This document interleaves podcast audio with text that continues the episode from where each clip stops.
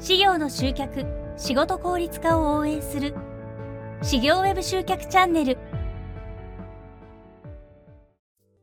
どうも、大林です。え今日はですね、えもし私が社会保険労務士として独立開業するとしたら、えどの業務に特化したホームページを作るかっていうようなお話をしていきたいと思います。よろしくお願いします。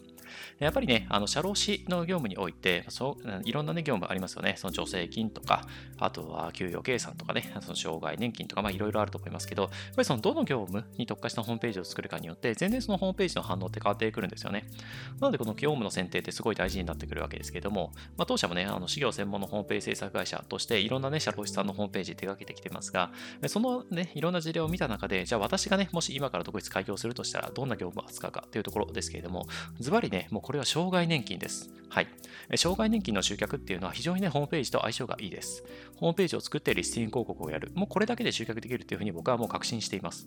なので、あのもしね、私があの独立開業するのであれば、障害年金のホームページを立ち上げて、もうすぐにリスティング広告やるだろうなっていうのはもう目に見えてね、分かってますし、あの当社にね、社会保険労務士の方から障害年金のね、ホームページの制作の依頼があると、まあ、すごいね、まあ、非常に嬉しいんですよね。やっぱりその集客の可能性が非常に高いなっていうのは分かっているので、あ、この人うまくいくなっていうふうに、え、確信を持ってね、当社もサポートできるので、まあ、この障害年金っていうのは非常にお勧めです。はい。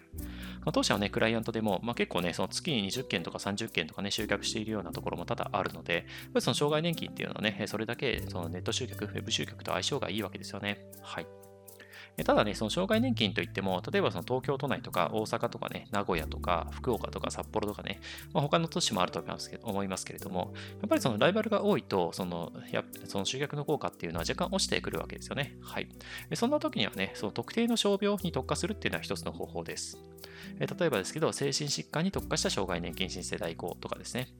あとは、え他にもですね、特定の傷病じゃなくても、えそうですね、えーと、審査請求とか再審査請求に特化するとかね、なんかそういったような、えー、ちょっと絞った、えー、対象というかターゲットというか、を狙っていくことによって、より反応っていうのは高めていくことができます。はい。なのでね、あの最初にもお伝えしましたけど、もし僕がね、独立開業するんだったら、もう障害年金ですね。まあ、これが社会保険労務士としてね、やっていく上では、まあ、もちろんね、その最初障害年金やって、まあ、その後ね、いろんな業務を手掛けていくっていうのはありえますけれども、やっぱり最初、まあ、ことその独立開業したばっかりで、まずはその業務を立ち上げていかなきゃいけない、お金を回していかなきゃいけないというところであれば、まずはもう障害年金をやるなっていうのは僕はもう頭の中にありますね。はい、参考になれば幸いです。えなおね、今回お話ししたような内容をはじめ、事業専門のね、Web 集客方法をまとめた PDF のガイドブック、無料でプレゼントしています。えこの下にある説明欄のね、URL からダウンロードできますので、ぜひご活用ください。え今後もこういった内容を配信していきますので、この内容がいいなと思っていただけましたら、高評価とフォローをぜひよろしくお願いいたします。フォローしていただけますととっても嬉しいです。運営の励みになります。それでは今日はこれで終わりにしたいと思います。ありがとうございました。